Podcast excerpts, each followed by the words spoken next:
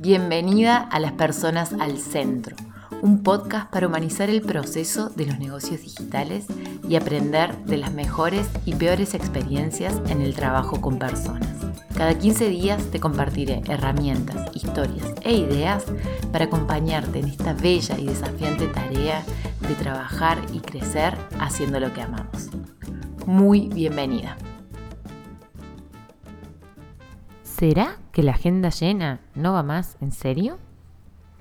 Desde 2021 yo di con esta conversación en torno a las agendas preferidas, elegidas y las agendas llenas. Y empecé a hablar mucho de que la agenda llena no va más.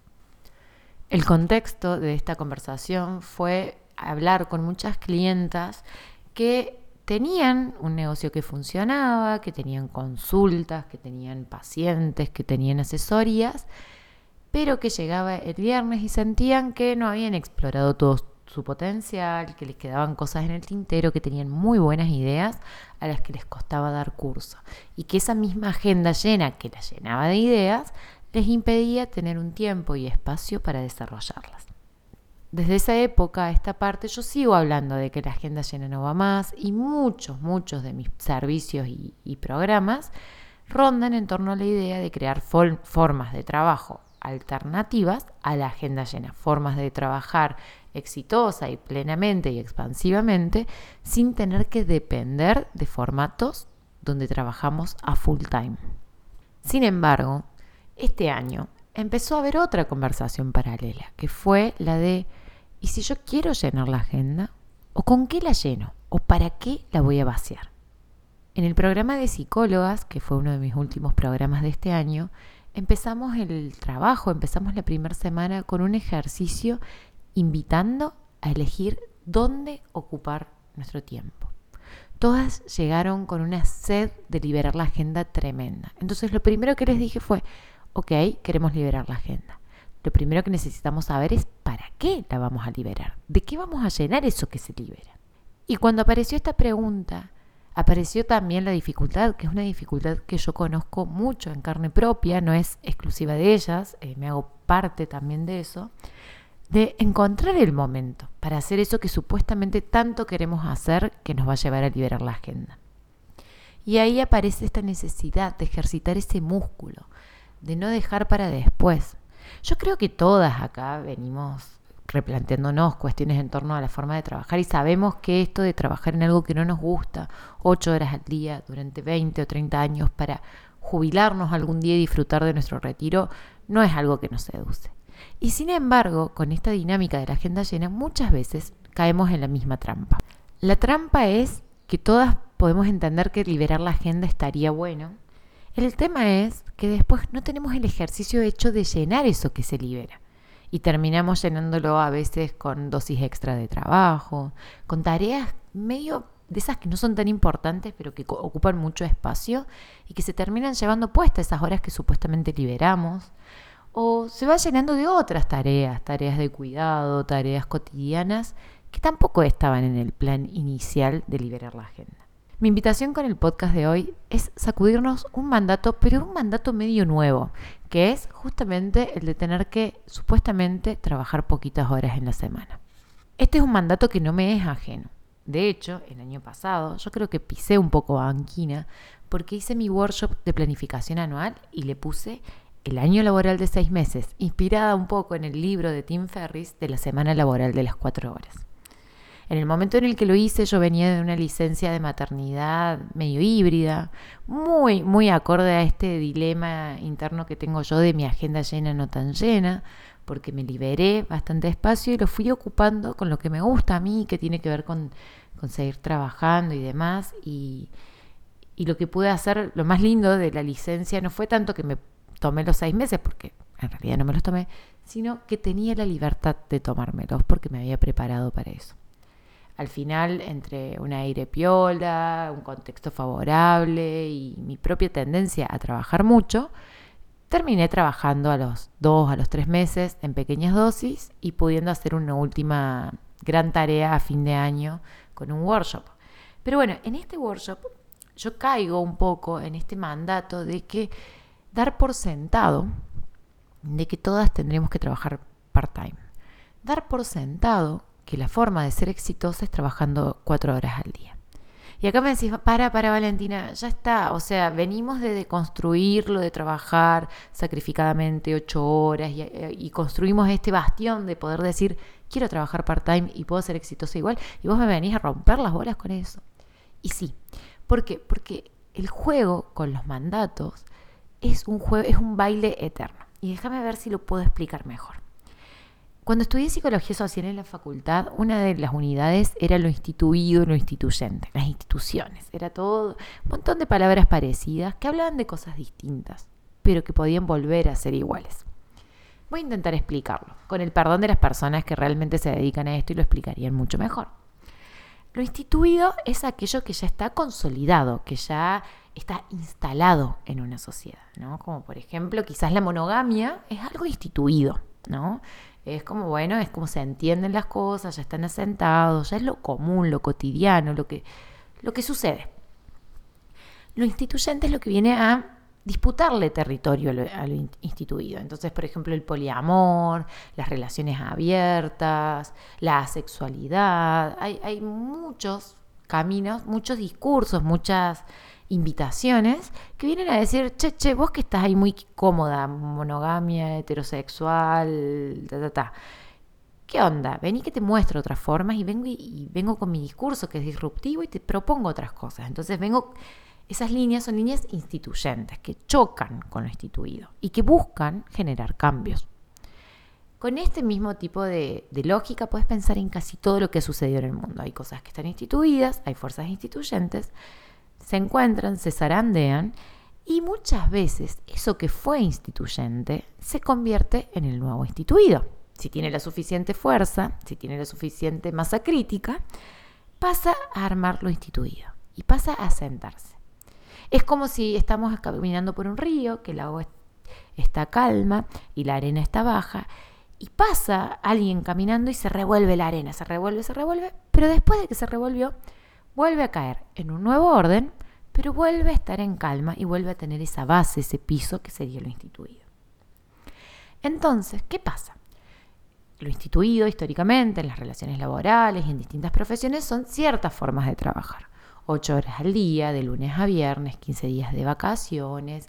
Ese es el discurso más viejito y más instituido que tenemos las emprendedoras, las personas que queremos trabajar independiente, las nómadas digitales, que son mayormente quienes confluyen acá, decimos no, yo no quiero eso, yo no quiero laburar de lunes a viernes ocho horas, yo quiero, por ejemplo, ir a almorzar todos los días a mi casa.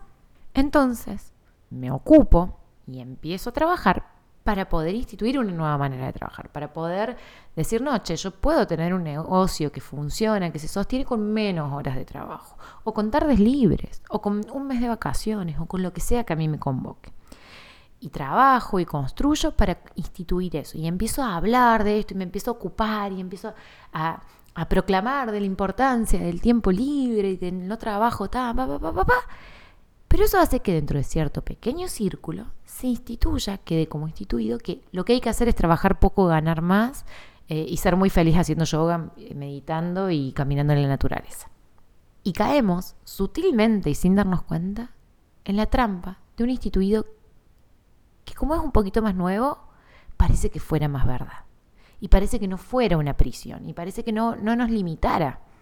Cuando en realidad si lo vemos así congelado, duro, y no le hacemos la pregunta de nuestro contexto, nuestro momento, nuestras búsquedas, puede ser hasta más rígido que las ocho horas laborales que venían de antes.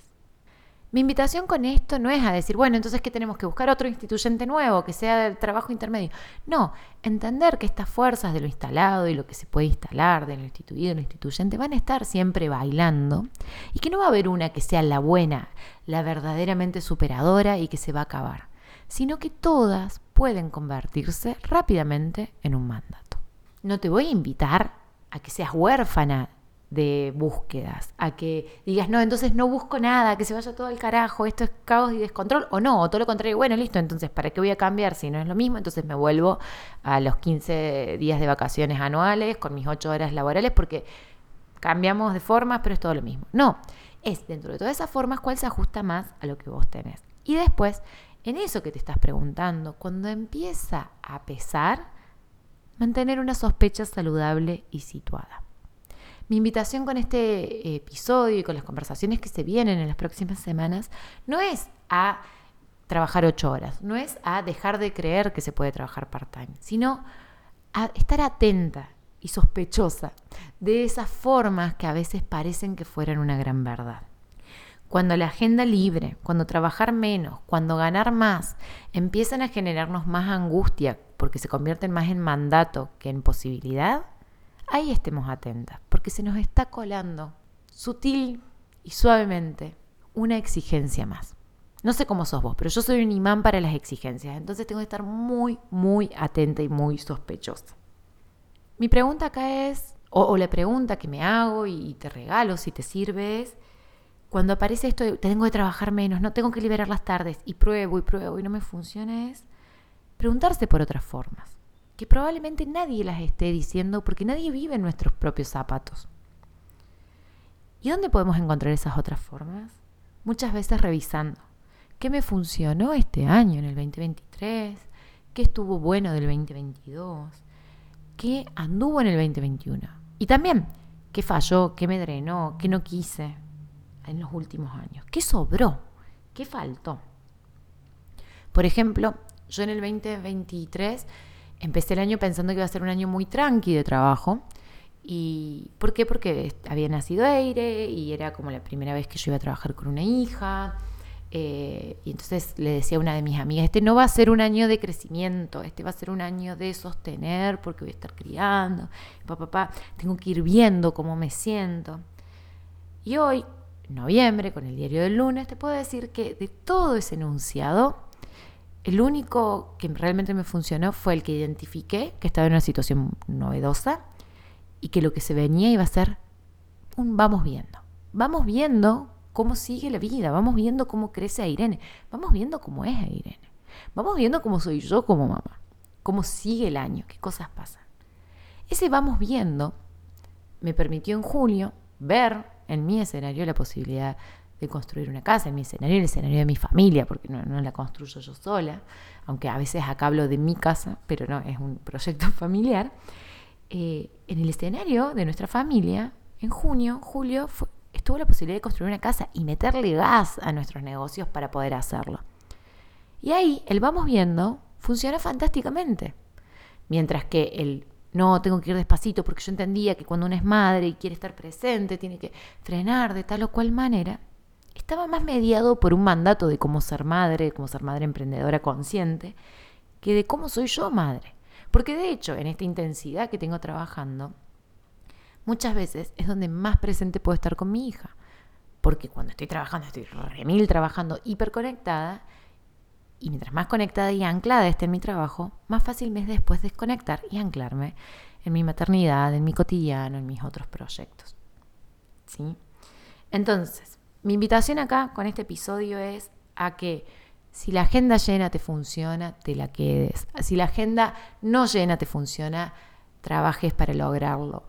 Si la agenda la querés llenar de trabajo, de juegos, de ocio, de viajes, de casa, de familia, de tareas de cuidado, de ejercicio, de lo que sea, que vayas ejercitando ese llenarla a tu manera.